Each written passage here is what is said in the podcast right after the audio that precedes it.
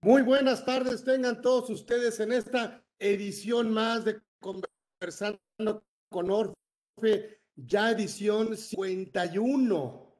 Y bueno, pues ya pasamos la edición número 50, tuvimos un gran invitado el programa pasado, hoy no es la excepción, hoy tenemos un gran abogado, litigante, asesor fiscal, por supuesto, bueno, licenciado en en Derecho por la Universidad Latinoamericana, maestro en Derecho Fiscal por la Universidad Panamericana, Campus Ciudad de México.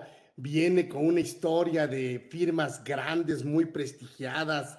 Por supuesto, bueno, pues obviamente eh, hablamos de Íñigo Cantú y bueno, pues, pues obvio, bueno, pues trabajó, imagínense, en García Naranjo y Cantú, luego trabajó en KPMG, luego en Iguay, Mancera, luego estuvo en Chever Ruiz Samarripa y por supuesto a la fecha tiene su propio buffet, su propia firma, su propio consorcio que él fundó de 2018 a la fecha, con esta capacidad y con este talento, por supuesto que detectaban las firmas grandes y que él, por supuesto, bueno, ha querido seguir su carrera profesional de una manera muy exitosa, independiente y además en una gran firma como es Cantú Arjona y Abogados sociedad civil. Y tengo la dicha y tengo la verdad, el honor y el privilegio de además contar con su amistad. Además somos buenos amigos, nos conocemos bien eh, y bueno, pues qué mejor que en este programa 51 ya consecutivo, no hemos dejado de estar con ustedes. Eh, ininterrumpidamente hemos estado con ustedes, por supuesto, no se pierdan el, próximo miércoles que vamos a tener nuestro primer aniversario de este Conversando con Orfi. Queremos, por supuesto, iniciar, iniciar este año con este gran invitado. Este, por supuesto, bueno, pues no, no podemos seguir hablando porque le quitamos eh, eh, pues, pues obviamente el tiempo que nos va a dedicar y que él muy generosamente aceptó estar con nosotros al maestro Íñigo Cantú Reus que por supuesto, bueno, pues no necesita, la verdad, grandes presentaciones, sus tarjetas hablan por sí solas, pero además él es una, una buena persona, una buena persona y que muy amablemente aceptó a platicarnos de, de estos, bueno, pues de los derechos, de los derechos fundamentales, ¿sí? Y bueno, pues la primer pregunta que a lo mejor le pudiera eh, hacer durante el transcurso de este conversatorio con Orfe, conversando con Orfe, pues ahora sí que nos tenemos que irnos a la primera y en dónde y en dentro de nuestra legislación, bueno, pues se encuentran plasmados los derechos fundamentales de los contribuyentes y cuáles, por supuesto, le vamos a preguntar al maestro Íñigo, eh, cuáles considera, por supuesto, los más los más importantes. Y bueno, y, así nos pudiéramos ir preguntándole que si deberían los derechos fundamentales de los contribuyentes estar sujetos al destino de las contribuciones, eh, eh, es decir, derechos colectivos contra derechos individuales, y le, le, haremos una serie de preguntas aprovechando su excelentísima presencia. No me queda más que agradecer a la gente que está siempre con nosotros cada miércoles, cada miércoles de una a dos. Estamos en vivo, estamos en YouTube, estamos en Facebook, estamos en todas las redes.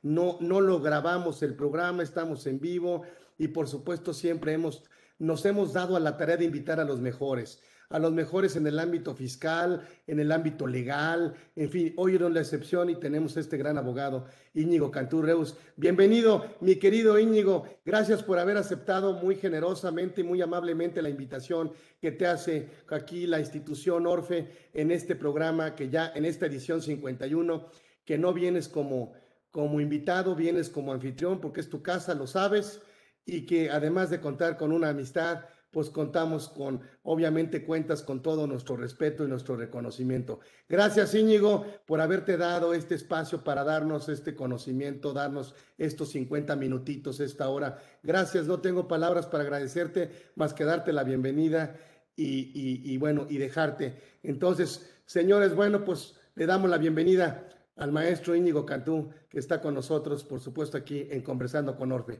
Bienvenido, Íñigo, gracias. Muchas gracias, Carlos. Eh, bueno, antes que nada, el privilegio es mío, ¿no? Eh, la verdad es que me sentí honradísimo al recibir la, invitación por parte de tu institución, la que tan brillantemente has dirigido ya por tantos años. Em, y pues es, un halago que, hayan volteado a ver eh, mi trayectoria para, para, el día de hoy y para, y para compartirles un poco de mis experiencias en estos 50 minutos. Eh, y desde luego con, con, muchísimo cariño, porque como bien lo dices, lo que más nos une es la amistad, ya lo demás es pura añadidura y pues para no quitarle mucho más el tiempo a los que amablemente nos están acompañando, eh, pues empiezo a platicar de, de, lo que nos puso en, estas, en, este momento eh, juntos. Eh, bueno, como, como tú decías, el tema que vamos a abordar el día de hoy, pues efectivamente son los derechos fundamentales de los contribuyentes en un momento en el que el Estado de Derecho en México, eh, mucha gente pudiéramos tener la percepción de que está no en el mejor de los mundos. Eh, primero nos tenemos que ir un poco a los antecedentes y a ponernos de acuerdo si los contribuyentes efectivamente tienen o no derechos humanos.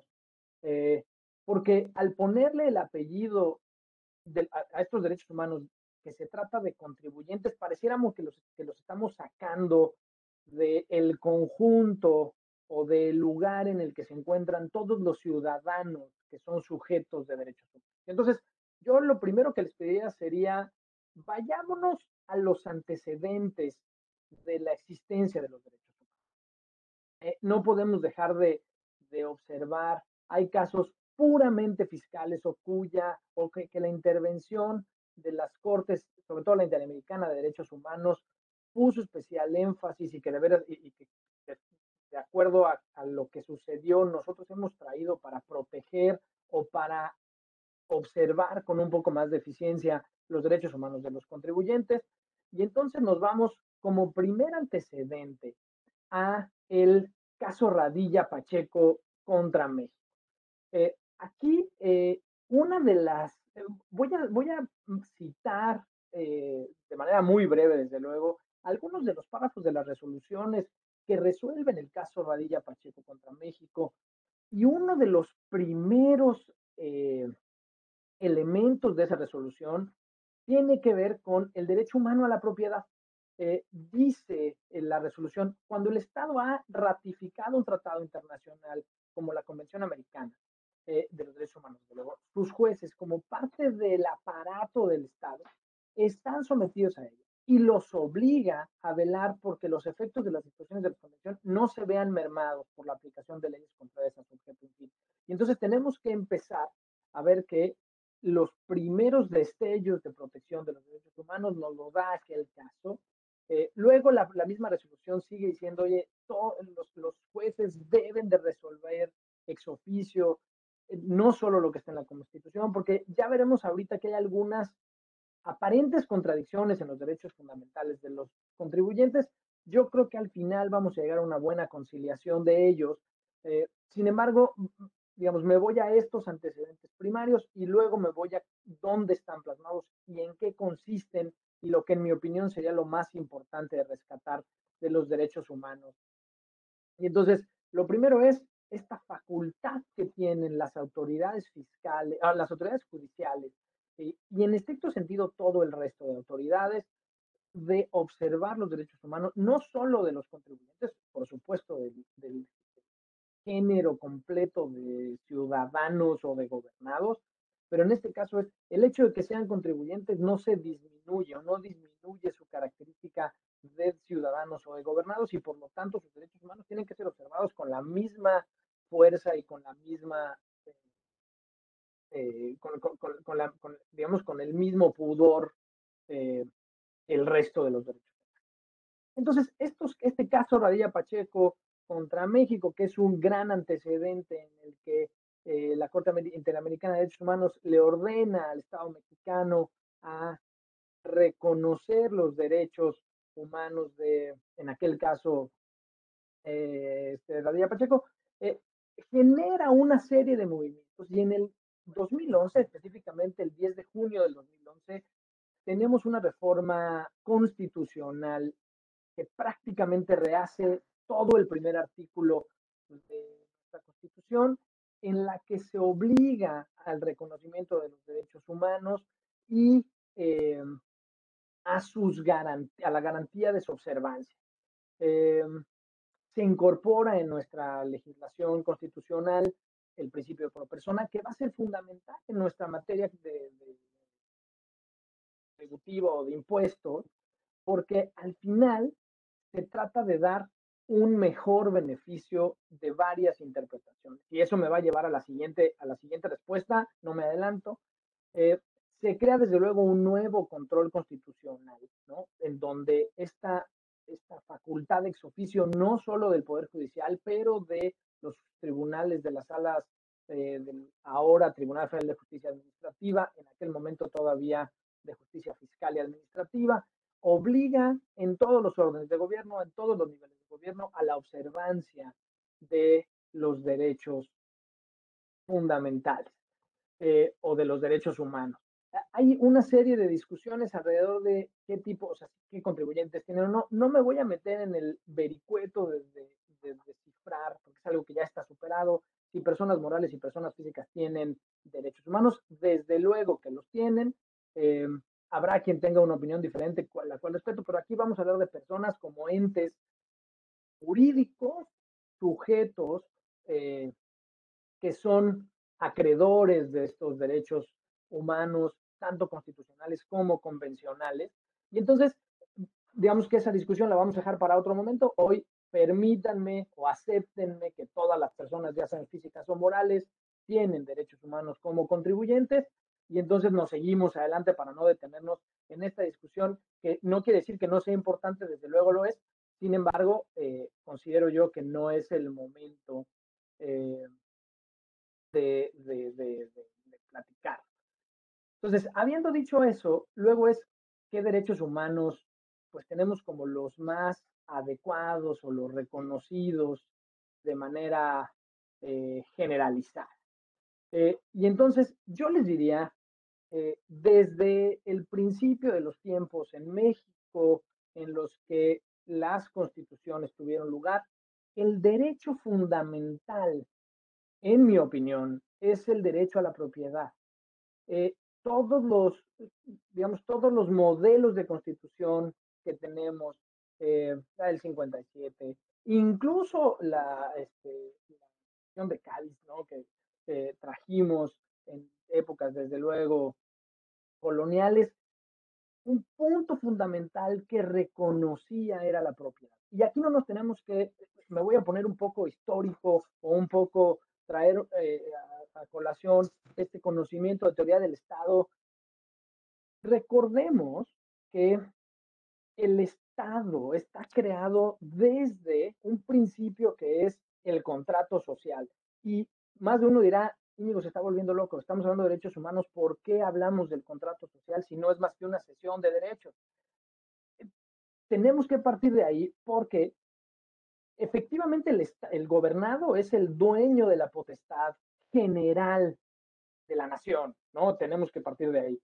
Luego, cuando celebra el contrato social, es decir, cuando cede derecho, eh, lo que hace es permitir al Estado una organización, una potestad para administrar y organizar todo lo que tiene que ver con la materia del Estado.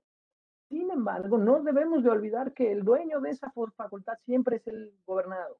Y entonces, si Habiendo dicho eso y teniendo como principio fundamental de los derechos de la Constitución, y yo diría que también convencional, lo que tenemos como primer derecho humano es a la propiedad, eh, entonces esto empieza a hacer sentido. Recordemos, el propio Código Civil reconoce como un atributo de la personalidad, o sea, tú no puedes ser persona si no tienes bien, si no tienes algo, ¿no? Nombre, este, propiedades, nacionalidad eh, incluso habrá quien, me diga, oye, pero ¿qué pasa con la vida? ¿Qué pasa con la salud? ¿Qué pasa con la libertad? Las personas morales no tienen ninguna de esas. Y entonces por eso me refiero primero a la propiedad, porque una persona, para ser persona, al menos en el ámbito jurídico, lo que necesita es nombre, propiedad y nacionalidad. Todo lo demás será un añadido que luego tiene que ser respetado y organizado. Nos ponemos de acuerdo en cuanto a la propiedad, ¿no? El primer derecho a la propiedad. ¿Dónde está el derecho a la propiedad de nuestra Constitución? Pues en estricto sentido en todos lados. Tenemos el artículo 25 diciendo el Estado es el regulador de la política económica, pero siempre tiene que permitir la economía. Por ahí está el artículo 5. Oye, todos se pueden dedicar a lo que quieran mientras sea lícito y tenga... Es más, para ser ciudadano se necesita un modo honesto de vida. Y entonces vemos que en muchos artículos de la ley, ¿no? E, el propio artículo, perdón, de la Constitución, luego incluso vemos que el propio código, el, propio artículo 16 de la Constitución nos dice, oye, eh, el, eh, pues,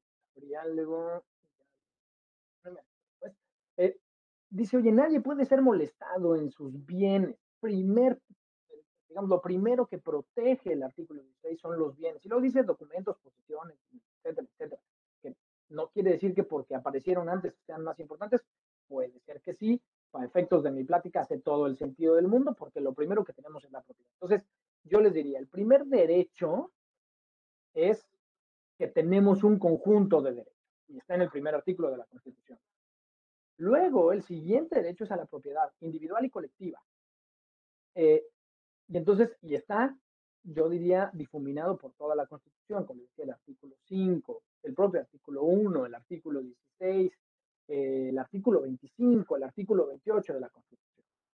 Em, luego, desde luego, tenemos el artículo 16 que habla de los derechos de la inviolabilidad del domicilio, o es otro de los derechos más importantes que tiene ahí un tema que pudiéramos considerar disminuido, ya que en aras de este contrato social, en el que nosotros lo que decimos es, oye, como todos tenemos que cooperar, eh, pues entonces te voy a permitir que vengas y me revises. Y hay una serie de reglas para la revisión. No puedo dejar de observar o de platicar del artículo 31, fracción cuarta. Habrá quien esté o no de acuerdo conmigo en relación con si ese artículo 31, fracción cuarta, es parte de los derechos que tiene el contribuyente. En mi opinión, sí, porque al final lo que dice es, oye, yo no te puedo cobrar impuestos si no son, eh, si no están en una ley, si no son proporcionales, si no son equitativos, si no tienen un destino al gasto público. Y entonces, todos los elementos de la contribución deberían de estar. Ahora, eh, siguiendo un poco la, respuesta, digamos, ya final y para, seguir la, guía del moderador, eh, me basta decir otro lugar en donde se encuentran consagrados los derechos de los contribuyentes, desde luego está la Ley Federal de Derechos del Contribuyente. Yo tengo algunas reservas respecto de los dientes que tiene esa ley. Eh, hay dos o tres artículos de los 17 de los que consta esa norma o esa, ese eh, ordenamiento, porque creo que algunos no tienen muchos dientes. Hay algunos ¿no? que, incluso como acto administrativo no alcanza para la defensa de un contribuyente y y uno de los temas yo que creo que sería un tema a abordar es hasta dónde debe de alcanzar una norma, porque ¿para qué me pones una norma que luego no anula el acto? ¿O qué, para qué me pones una norma que no me defiende del administrador, que no me defiende del, público o de la propia autoridad? Eh, parecería letra muerta, porque lo puedo o no leer y de todas formas no va a pasar nada. Hay por ahí un castigo al funcionario público. A efectos de derechos no me da nada. Entonces, en, resumen, Constitución, Ley Federal de Derechos del Contribuyente y desde luego dentro de las leyes fiscales existen muchos derechos que se pueden ejercer, eh, limitantes de facultad y en los convenios internacionales. Eh, eso como, la, como respuesta a la primera parte de la pregunta que me haces, querido Carlos. Eh, espero con esto haber abordado lo que me preguntas. Perfecto, claro sí. Eh, bueno, también pudiera aprovechar que estás con nosotros, pues tengo a lo mejor algunas otras, no ese, eh, pues salen a lo mejor algunas otras preguntas que a lo mejor salen, por ejemplo, las excepciones y platícanos estímulos que fortalecen o, o disminuyen los derechos fundamentales de los contribuyentes. Gracias. Fíjate que yo tengo ahí un pleito casado con algunos abogados que quiero mucho, con los que discuto, y, y, ahorita me acordé que me habías preguntado también el tema de los derechos colectivos frente a los individuales. Primero te contesto la última y luego la, la anterior, si me permite. Eh, a ver, tenemos tanto en la ley del IVA como en la ley del impuesto sobre la renta una serie de estímulos y de excepciones que hacen pensar, sobre todo en, una, en, un, en un momento como el que sufre el mundo, este mundo de pandemia en el que unos la están pasando más mal que otros, otros necesitan más ayuda que otros, la respuesta parecería que si yo ayudo mucho, entonces fortalezco los derechos de los contribuyentes. Sin embargo, eh, las excepciones, yo diría, los estímulos, en mi opinión, cuando son temporales, cuando son absolutamente dirigidos, me parece que sí funcionan para mejorar la situación específica de un grupo o de, una, de un sector de producción o de un número específico de personas que por alguna razón tienen una dificultad para igualarles la cancha respecto del resto de los, de los jugadores, ¿no? Como contribuyentes, quiero decir. Eh, y entonces yo te diría, los estímulos, en mi opinión, son una herramienta útil para igualar la cancha eh, y que, que, hacen esto, ¿no? Que, que todos los sectores de la población jueguen con las mismas. Las excepciones, por el contrario, me parece que disminuyen el Estado. Porque las excepciones, ¿no? Eh, pensemos en la ley del IVA. La ley del IVA tiene muchísimas excepciones. Cuando existía el YETU, había excepciones dificilísimas de interpretar. Y eso genera la posibilidad de que el aplicador de la norma, el, el, la, la, autoridad sujete a su interpretación a ver a quién quiere darle la excepción o no. Eh, recordemos la reforma fiscal a la, la, ley del impuesto de la renta en el 2014 cuando habla del artículo 3, de la fracción 30 del artículo 28, cuando limita la deducibilidad de los ingresos exentos de los trabajadores y luego entrega un estímulo a los maquiladores. Eh, al final, entiendo por qué lo hacen, pero es una excepción que, que, estaba poniendo el, el, el, el, piso disparejo, ¿no? excepciones en IVA, ¿no?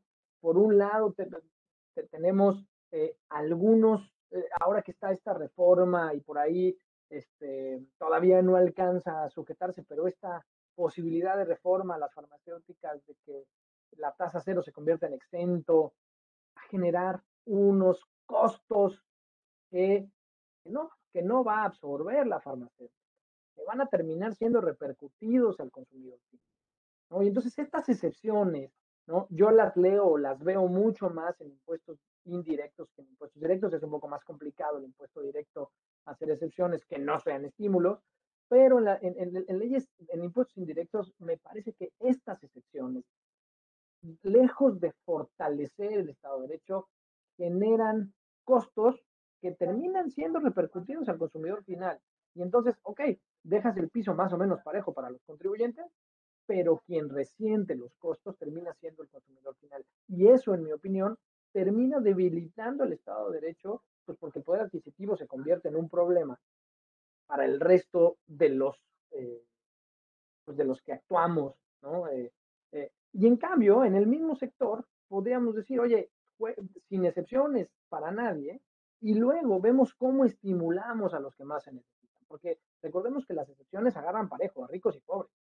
Y entonces no alcanzo a entender en la mayoría de los casos, entiendo los costos políticos en algunos temas, lo cual tampoco es materia de esta plática, sin embargo no alcanzo a entender dónde está el verdadero beneficio de un cambio, por ejemplo, como ese, ¿no? este, excepción, eh, exentos contra tasa cero, eh, todos los que no, no, tienen muy claro cómo funciona, nada más es cuando el IVA es exento, no permite su acreditamiento, cuando el IVA es a tasa cero, sí se permite su acreditamiento cuanto al IVA, causado.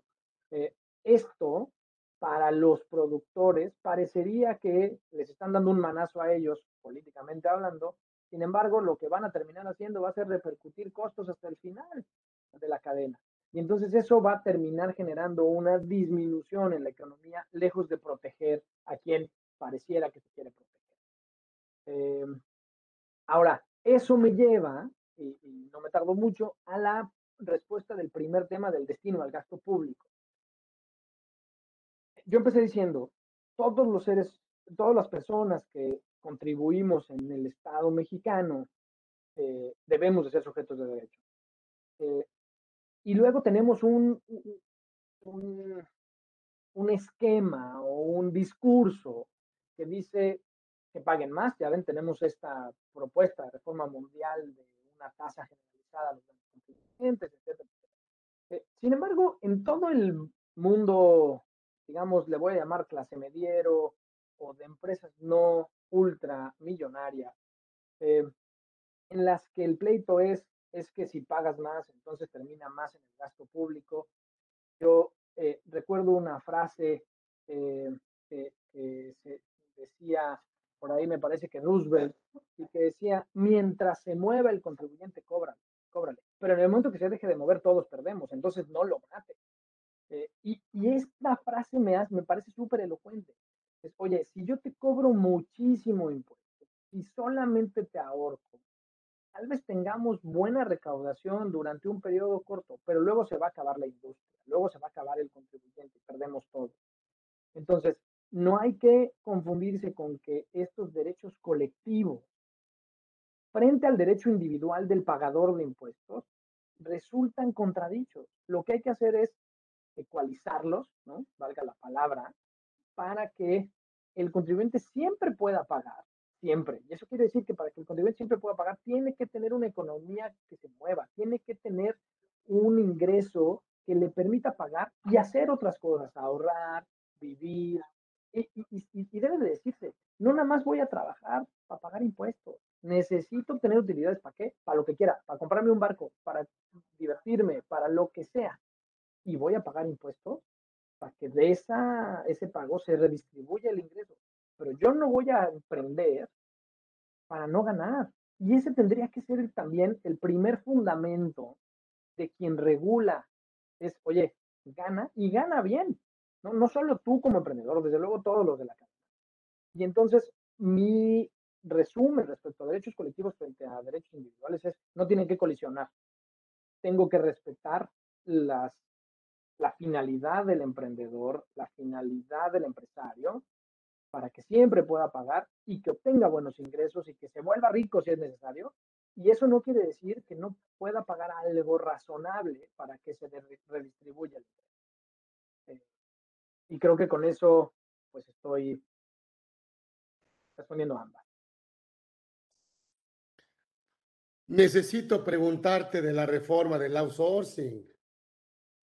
Tengo que preguntarte de la reforma, por supuesto, porque bueno, pues yo hemos estado, pues no sufriendo, pero sí eh, de alguna otra manera eh, preocupados con este tema eh, del outsourcing que entró en vigor el 24 de abril y que para efectos fiscales entrará en vigor el primero de agosto. Sin embargo, bueno, pues las, las empresas que se están registrando, bueno, pues obviamente tendrán hasta el 21 de agosto para lograr el registro. Estas reformas recientes de subcontratación, tenemos también el tema de, esquemas reportables, ya lo comentaste, las propuestas del IVA, sobre todo en la industria farmacéutica. En tu opinión, mi querido Íñigo, ¿fortalecen o vulneran los derechos fundamentales de los contribuyentes? Mira, eh, para serte sincero, yo siento que los disminuyen prácticamente en su totalidad. Eh, en el tema de outsourcing o de ahora estos servicios especializados, eh, lo primero que tenemos es un problema de todos los que estamos cerca del mundo fiscal en relación con el mundo laboral, estamos apanicados porque las interpretaciones en el pasado han sido, en el mejor de los escenarios, solo contradictorias entre ambas materias. ¿Por qué creo que disminuye? Porque es imposible anticipar eh, situaciones que nos van a traer a una serie de complicaciones en las que nos van a rechazar reducciones y además si ese rechazo de deducción resulta superior a 8 millones de pesos, vamos a tener un riesgo de delincuencia organizada por defraudación. Me voy a explicar. Muchos de nuestros clientes, seguro de los tuyos y de los, mucha de la gente que está escuchándonos hoy, tienen periodos en el año en el que tienen más trabajo que otros, sobre todo algunas industrias. Eh, pensemos, para no irnos muy lejos, en las empresas de mensajería. Yo estoy seguro que las empresas de mensajería tienen mucho más trabajo en las épocas de sembrina que en otras épocas del año. Hace muy poco sentido tener mil trabajadores contratados durante todo el año para no utilizarlos más que en diciembre. Habrá quien me diga, no te preocupes, Íñigo, la ley reconoce la contratación para, para temporales sobre todo en esos casos, ¿no? La, la, ley reconoce que yo puedo tener un trabajador y solo pedirle que trabaje en las épocas más cargadas. Sin embargo, la carga fiscal, la carga de, de seguridad social resulta demasiado alta. Y entonces, ¿qué hacen muchas empresas? Pues subcontratan en esos momentos. Eh, y, y, vamos a partir del hecho, yo entiendo que cualquiera me podría decir, oye, es que todas las marranadas que se han hecho, todas las defraudaciones que se han hecho son lo que nos lleva hasta este camino. Entiendo y yo partiré de la premisa, tratemos de situarnos en los que trabajan y viven de su trabajo, no en los que viven de la defraudación, no en los que viven de la, de la marrullería. Porque ahí es bien difícil discutir. Desde luego hay unos abusivos. Tenemos que acabar con ellos. Para no fortalezcamos las facultades de la autoridad. El problema es que cuando, cuando tratamos de hacer un guadañazo a todos los que contratan servicios especializados, de manera como la que se está haciendo, lo que, lo que termina pasando es que vamos a darle a otros contribuyentes que lo estaban haciendo bien, que nunca han hecho marrullerías, que nunca han hecho defraudaciones, pero que requieren servicios de subcontratación ciertas épocas del año o en ciertos periodos, o que sus servicios son tan especializados, valga la redundancia, que no entran en ninguno y todos, como decías tú, estamos batallando, tratando de entender a dónde movernos.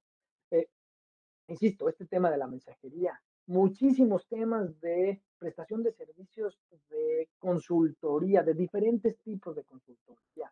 Eh, porque ahora sí que la más fácil de ver es la de los abogados, la de los contadores, pero ya hay consultores en materia de informática, en materia de topografía, en materia de ingeniería, en materia de muchísimas cosas que pareciera que tienen el mismo objeto social que quienes los podrían contratar, que desde luego hay gente que les van a dar servicio y están en un limbo en el que no saben si van a tener que quedarse sin negocio, porque los grandes empresarios, las grandes empresas van a decir, mejor contrato, pero volvamos al mundo de los medianos. El problema de estas reformas es que en el mundo de los medianos no tenemos o no tienen muchos de nuestros clientes la capacidad o de hacerse enormes o de desaparecer.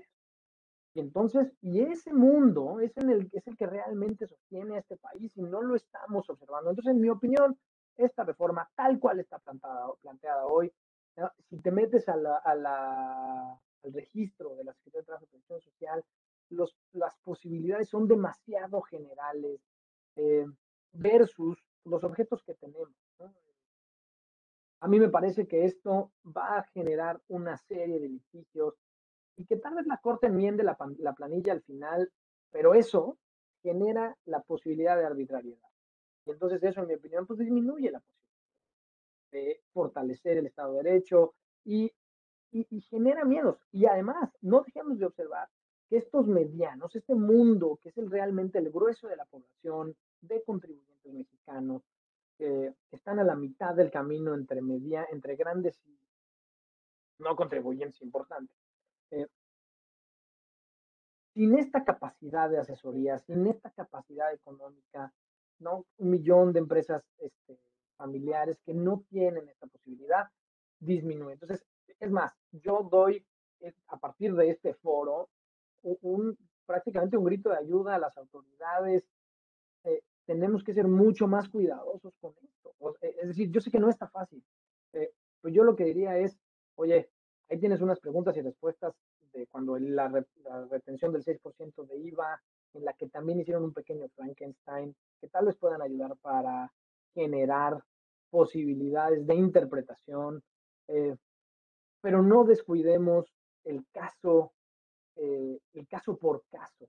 Y el problema es que el caso por caso no lo permite, la tiene que ser general, este, tiene que ser general e impersonal. Y ahí es en donde ellos quisieron atacar a un sector, pero se van a llevar en el camino a otros. Y eso, en mi opinión, lejos de ayudar, va a terminar siendo un problema. Con que hubieran limitado la PTU y dejaran ver cómo se movía el mundo, yo creo que hubiera sido suficiente para disminuir. No dejemos de observar esta creación de outsourcings internos y de algunos otros, no, no, no tenía otra finalidad más que controlar la PTU y digámoslo con todas sus letras. Ese era el problema. Resolvamos el problema de la PTU y los contribuyentes mexicanos, los, los que son la generalidad, no andan buscando a ver cómo defraudar al fisco, andan buscando a ver cómo sobrevivir en un mundo altamente competitivo. Eso por lo que hace a la, a la reforma de la, del outsourcing. Cuando, cuando me, me, preguntas del tema de esquemas reportables, otra vez, ¿no? Eh, me parece que es un tema altamente discutible. Hay unos clarísimos, pero cuando te vas a las reglas generales, pareciera que lo que anda buscando la autoridad es que le digas que cometiste una, un delito o una infracción. Y, y otra vez, eh, vamos a tener una discusión grave y yo sé que esta es una discusión en la que más de uno tendrá argumentos altamente eh, fundados o altamente sólidos para decirme que no estoy en lo correcto y cualquier día le invito a un café y lo platicamos con más profundidad, pero termina siendo donde, donde la discusión tiene que nacer es ¿Puedo o no puedo llevar a cabo operaciones que hagan que yo me haga eficiente fiscal? ¿Por qué tengo que pagar más cuando existen elementos para no hacerlo? Todos estos esquemas reportables tienen como premisa fundamental obtener un beneficio fiscal. Bueno, si la ley me permite obtener ese beneficio fiscal y yo no estoy haciendo una simulación, ¿por qué debería de avisarte lo que hago? Ya tienes facultades de comprobación, autoridad. Hay uno a mí que me llama muchísimo la atención y es eh, cuántas empresas, eh, bueno, bueno, cuántas operaciones se llevan a cabo que huelen a establecimiento permanente, pero que no lo son, y no lo son porque son actividades auxiliares o son actividades eh, preoperativas, y, y, resulta que con la propia reforma, el tema del establecimiento permanente, en el sentido de que si se hace en más de un sitio en la Ciudad de México y son actos cohesivos, entonces ya no está en la excepción de establecimiento permanente, y luego te tienes que ir al esquema reportable a decir que estás aquí aplicando un tratado para que sea, para no generar establecimiento permanente. E, e, este tipo de cosas, y, y, de nuevo, me parece que tener un establecimiento permanente y hablar de contribuir en México es una buena idea, pero otra vez el guadañazo es tan amplio que tanto a buenos como malos eh, les, les da por igual y genera una serie de problemáticas. Y la máxima que dice, prefiero tener a mil culpables afuera que a un inocente en la cárcel, me parece que aplica perfectamente para los contribuyentes. ¿Por qué debería de un contribuyente cumplido, decente, que sigue las normas, ser atacado por una norma que, que tiene como fundamental premisa que estás actuando de mala fe, en contra incluso de lo que dice la Ley Federal de Derechos del Contribuyente?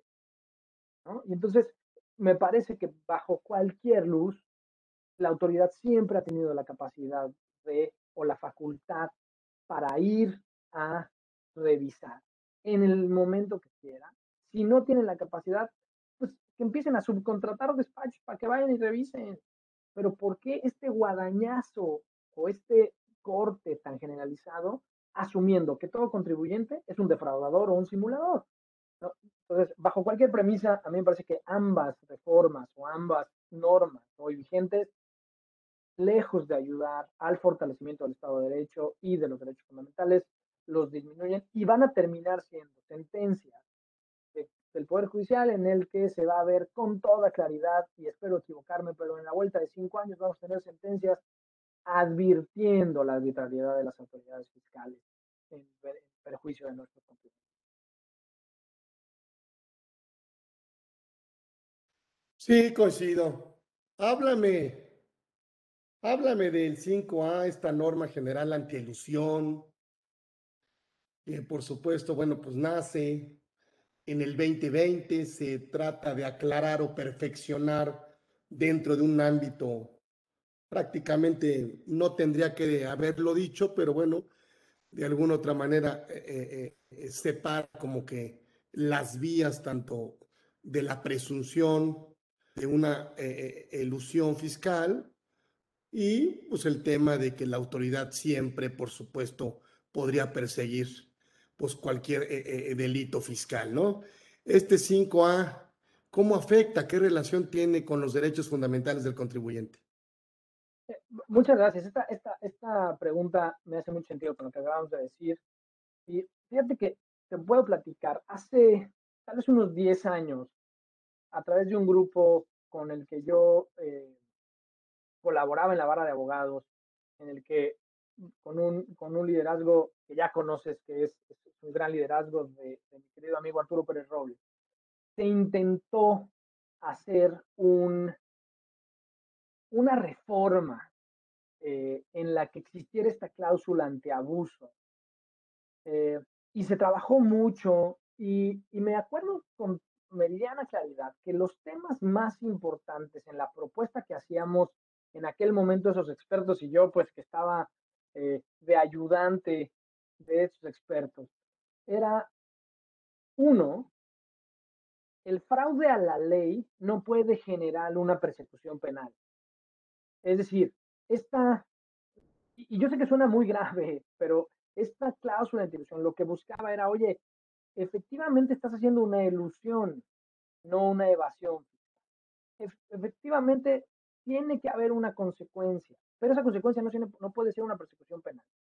Pues porque volvemos al tema de, oye, yo seguí las reglas. Eh, ahora, el primer, y debo decirlo con todas sus letras, y, de nuevo, no, no pretendo bajo ninguna premisa que esta se convierta en una práctica política, pero recordemos al principio de la pandemia el fraude a la ley que hizo el Estado cuando nombró un, eh, una causa de fuerza mayor al estado de pandemia con la intención de no aplicar una fracción de la Ley Federal del Trabajo cuando se podían suspender las labores. Eh, ¿Qué quiero decir con esto y por qué pongo el ejemplo? Porque resulta que quien aplica la norma la va a interpretar en su beneficio, independientemente de la intención que haya tenido el legislador. Ahora, con todo cariño y con todo respeto, tenemos unas legislaturas desde hace por lo menos 25 años que dejan muchísimo que desear respecto a lo que necesitamos como legislación. Insisto, no quiero discutir en el tema político, a donde voy es, oye, el Estado nos dio el ejemplo que la ley se usa como, no, es como la poesía, la usa el que la necesita. Ahora, partiendo de esa premisa, el hecho de que yo aplique una norma en mi beneficio no necesariamente quiere decir que estoy defraudando a la ley. Ahí, está la economía de opción reconocida por incluso jueces y, magistrados en nuestro Poder Judicial actual. Eh, pero donde sí tenemos que irnos es cuál es el espíritu de no defraudar o de no hacer este, esta razón de cosas entendemos todo. La razón de negocios no nació en México, es, una, es un concepto en impuestos internacionales que por lo menos tiene 40 años, tal vez más. Es decir, pero hay que hacerlo con, con, con seriedad. El artículo como está, me parece que tiene, bueno, solo para terminar el anécdota, en el anecdotario aquel, me acuerdo perfectamente que las premisas que tratábamos de cuidar era no persecución penal y no confundir la, estas prácticas abusivas con economías de opción. ¿no? Esas eran como las premisas fundamentales de lo que teníamos que meter. Me acuerdo perfecto que cuando se hizo la propuesta al, la autoridad, la autoridad dijo, no necesitamos una, una cláusula antiabuso en la legislación mexicana porque ya el Poder Judicial ha emitido muchísimos criterios que, que establecen la prohibición o la verdadera interpretación que se le debe de dar a la cláusula antiabuso. Como está plasmada esta, tiene todo menos esas dos premisas que los técnicos de hace 10 años o 8 años, no recuerdo exactamente, habíamos advertido. Uno, aquí hay persecución penal. O sea, el último párrafo del 5A es aterrador. no solo respecto a la recaracterización, que ya, que ya per se genera entonces que la autoridad fiscal se vuelva todóloga. Y ese es otro grave problema, porque resulta que la autoridad, recordemos en administraciones anteriores, decía, oye, en tu industria hay otro jugador que gana más que tú y entonces tu tasa efectiva debería de ser mayor. Un poco lo que está pasando hoy con el intento de reforma internacional. Eh, resulta que la autoridad se convierte en especialista en todas las industrias y nos va a decir, ojalá todos fuéramos tan ganadores como la autoridad presume que somos.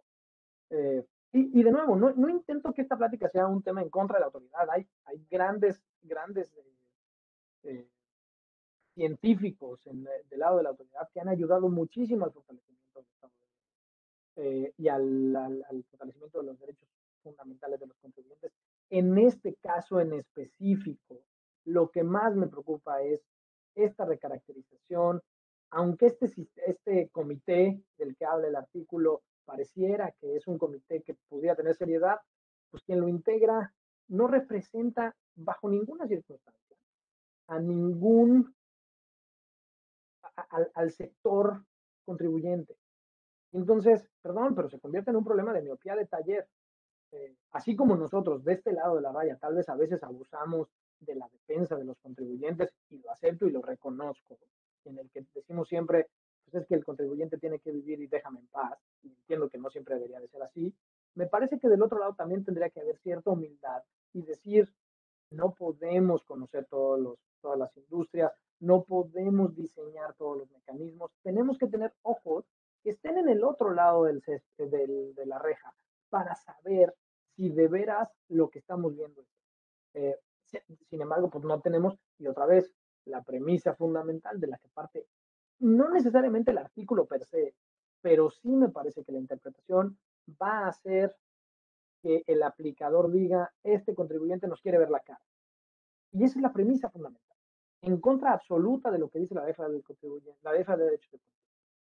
Entonces, en mi opinión, este artículo así diseñado, me parece que es necesario, y vale, vale decir, es muy, en mi opinión, es absolutamente necesario tener un una cláusula o un artículo antiabuso en la legislación mexicana para evitar eh, este, arbitrariedades de la autoridad, me parece que el texto, como está diseñado, genera la posibilidad de mucha arbitrariedad y, en mi opinión, disminuye el ejercicio de derechos fundamentales de los contribuyentes. Pues vamos a ver cómo juega la autoridad su papel de bueno, pues de autoridad fiscalizadora, recaudadora, porque pues me da no sé qué pensar que el contribuyente le va a decir, bueno, pues el beneficio económico lo voy a obtener pues en a lo largo de estos años y pues la aposté mal y a lo mejor no se dio, pero pues ¿qué le van a decir al contribuyente? en el momento en que el contribuyente tenga que demostrar que el beneficio económico es mayor al beneficio fiscal. Pues si es un business plan, pues entonces los números siempre van a dar. Claro.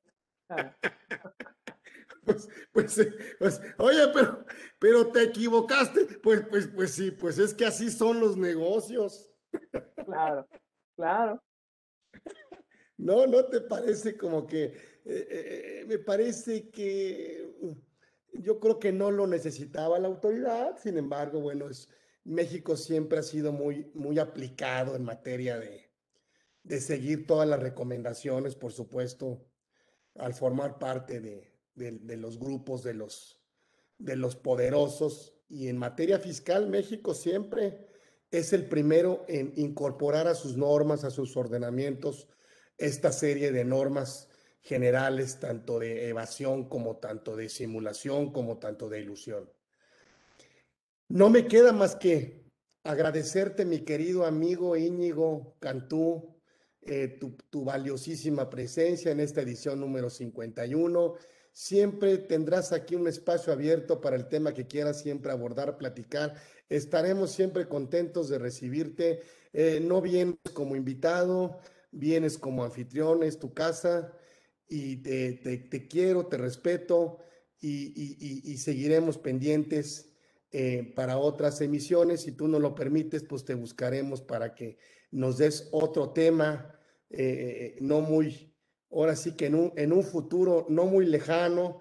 Mira, aquí te estamos dando un reconocimiento, aunque sea virtual, pero bueno, para, para, efectos de materialidad, ¿ya viste?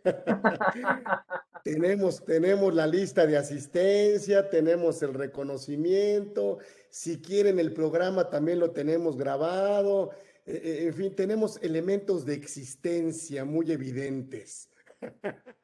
No, hombre, muchas gracias. No estamos simulando ningún conversatorio. Entonces, pues eh, eh, aquí está tu reconocimiento, pero bueno, pues mi reconocimiento ya lo, ya sabes cuál es. Eh, todo mi aprecio y todo mi respeto. Gracias, te mando un abrazo, gracias a los que se metieron a, nuestro programa, estamos en vivo, estamos en todas las redes sociales, estamos en app, tanto en Android como en, en Apple, como quieran. Este, y bueno, nos vemos el próximo miércoles, igual a las 13 horas. Tenemos, todos nuestros invitados son especiales, todos son especiales. Y hoy tuvimos también a uno, a un grande fiscalista, como siempre en este espacio. Siempre invitamos a los grandes fiscalistas de este país. Hoy no fue la excepción. Y bueno, pues quedará grabado. Porque si ustedes no lo escucharon, está en YouTube, ahí lo pueden bajar. Quedará grabado para la memoria, pero sobre todo siempre quedará grabado eh, eh, eh, con nuestro agradecimiento y nuestro corazón de, que Íñigo Cantú Reus, eh, maestro en Derecho Fiscal por la Universidad Panamericana y por supuesto socio fundador de su propia firma, estuvo con nosotros aquí con este tema. Gracias Íñigo, gracias a ustedes porque se metieron. Nos vemos próximo miércoles aquí, aquí no lo olviden en Conversando con Orfe en una edición más. Esta es la 51 consecutiva. No hemos parado, no pararemos y entonces si Dios nos permite, nos da vida, seguiremos con ustedes. Gracias por haber confiado. Gracias, nos vemos próximo miércoles. Gracias al maestro Íñigo. Gracias a ustedes. Nos vemos. Chao. Chao, gracias Carlos. Gracias a todos. Un abrazo.